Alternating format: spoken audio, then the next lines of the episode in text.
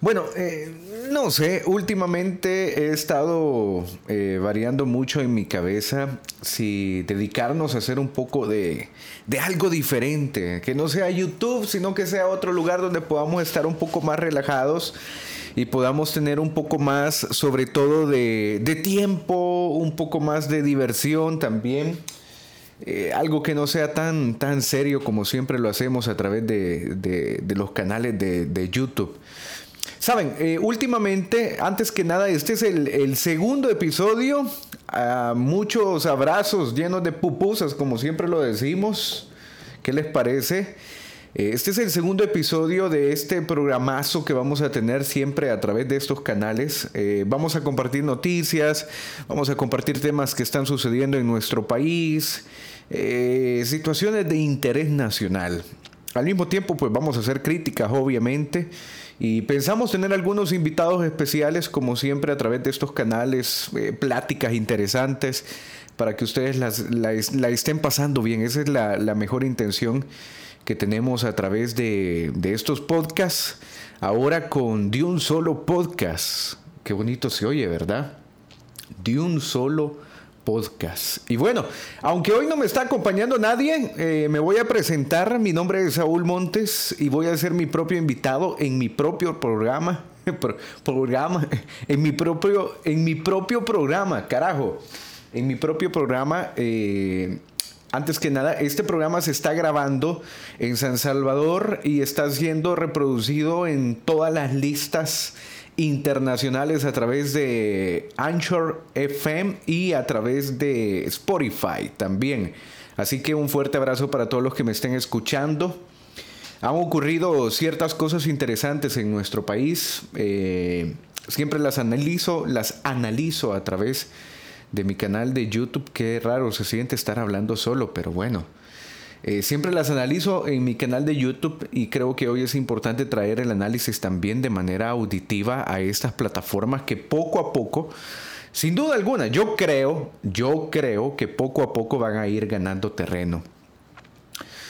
Eh, la Asamblea Legislativa de nuestro país está muy preocupada porque lo que está a punto de suceder en el año 2021 es totalmente grave.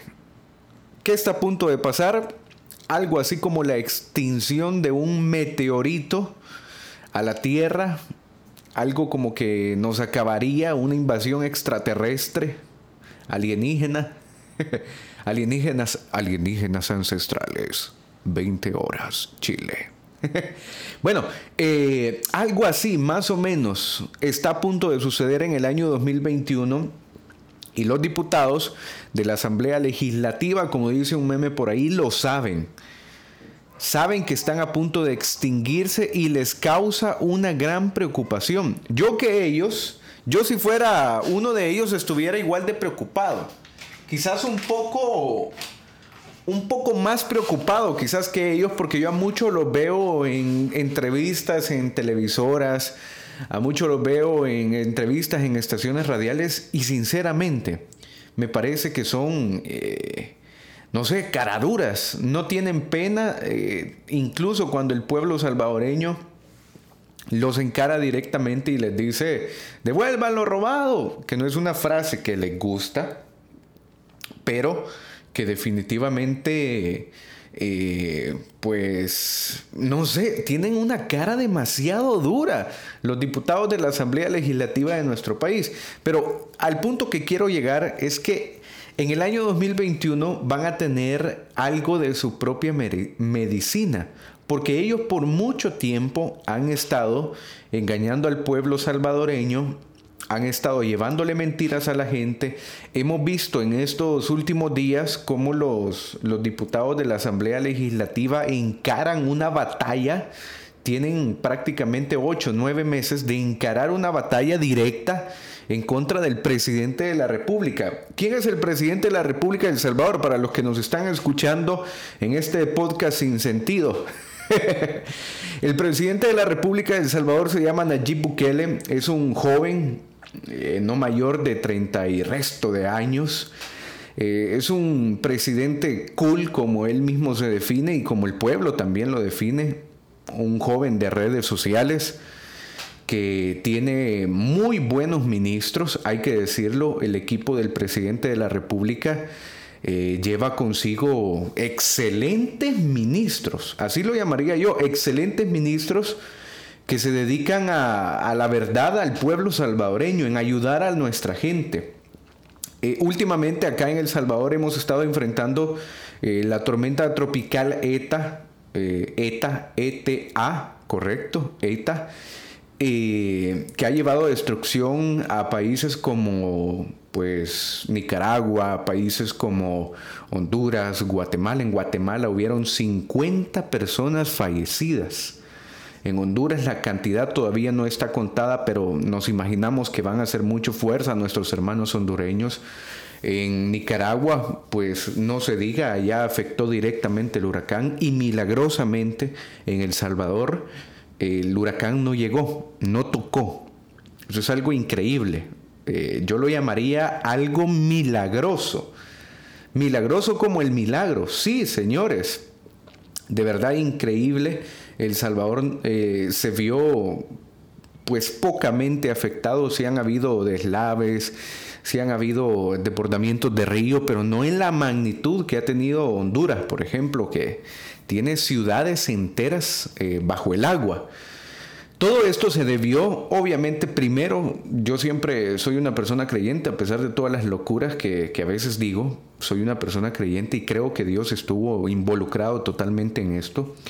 Y segundo, acá tuvimos un gobierno que empezó a planificar cuando se empezó a hablar de la tormenta ETA.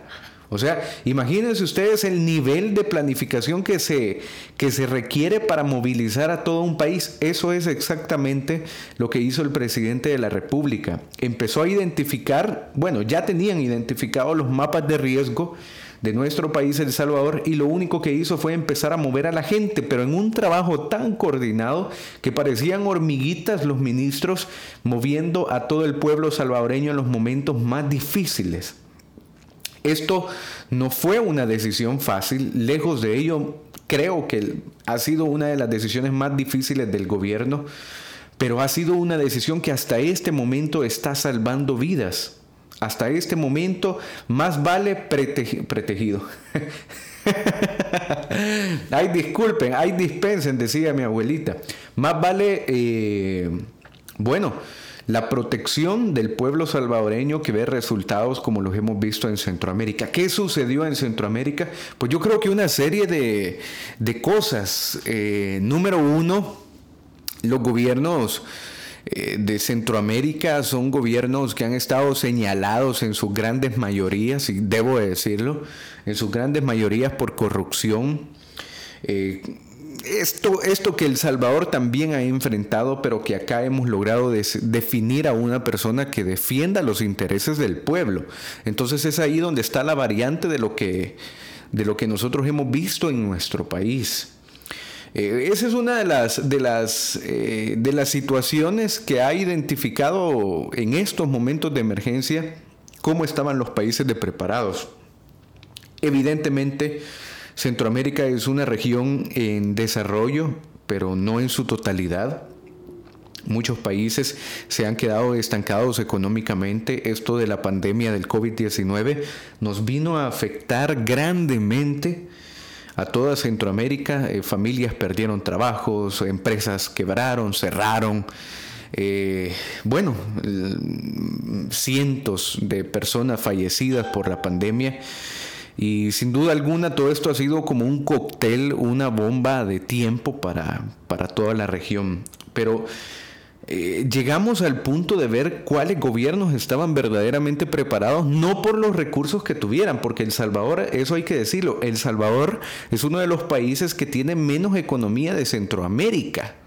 Somos el país más pequeño, eso sí, de Centroamérica, y el país que menos economía tiene eh, en situaciones comparativas como Costa Rica, que incluso maneja grandes presupuestos solo para un ramo como lo es la educación, eh, por, lo menos eso es lo que se lee en los documentos. Yo creo que sí. Yo viví eh, aproximadamente eh, siete años en Costa Rica, me eduqué en Costa Rica. en una ciudad allá en Grecia, Costa Rica, a la cual respeto y admiro muchísimo a todos nuestros hermanos ticos. Y bueno, Costa Rica, Costa Rica siempre, siempre se caracterizó por eso, incluso desde muy niño. Pero el Salvador, o sea, nadie daba nada por nosotros y ahora, eh, gracias a la planificación, a la estructuración de planes de beneficio para la gente, el presidente de la República cuando empezó la pandemia empezó a comprar barcos llenos de comida. Háganse una idea. Eh, barcos llenos de comida para la gente. Los empezó a repartir en el pueblo, en, en nuestras campiñas, en nuestras montañas, en nuestras playas. A la gente más desposeída le empezó a llevar comida. Y esto fue algo que muchos criticaron, pero que no todo el mundo entiende. En los países como los nuestros hay hambre. Hay hambre y nuestra gente con, con comida es, es, aparte de feliz, pues eh, puede, puede sobrevivir, llamémoslo de esa manera. Y el presidente de la República, para mí, pues en ese sentido hizo un excelente trabajo. Lo lamento porque hay otros presidentes de Centroamérica que no han hecho eh, lo mismo. Se han quedado eh, pues en los, en los años pasados donde el dinero se perdía y lastimosamente lo hemos visto. Amigos, en este podcast vamos a estar hablando de una serie de cosas interesantes, temas controversiales, algunos que no van a salir en mi programa de YouTube que tengo en, en internet, se llama De un solo mi canal. Eh, hablamos de temas de nuestro país, de El Salvador, pero hay cosas que no las voy a sacar allá para poderlas poner aquí, poderlas compartir con todos ustedes en una plática así amena a través de estas plataformas. Un saludo gigante, como lo digo yo, en mi canal Abrazos de Pupusas, aunque no me pueden ver pero un abrazo gigante para todos los que nos están escuchando, los que me van a empezar a escuchar o incluso no sé si nadie me va a escuchar. Pero eso no me interesa porque yo estoy haciendo el programa aquí para mí y para ustedes. Un abrazo, mis estimados amigos. Bendiciones. Pásela bien, pásela increíble. Recuerde regalar una sonrisa. Esto es de un solo mamellazo. ¿Cómo le ponemos al podcast? A ver, ayúdenme a ponerle un, un nombre al podcast. Ustedes lo van a decidir, yo no lo voy a decidir. Póngamelo ahí en los comentarios. ¿Tendrá comentarios esto del podcast? No lo sé. No lo sé. Chao.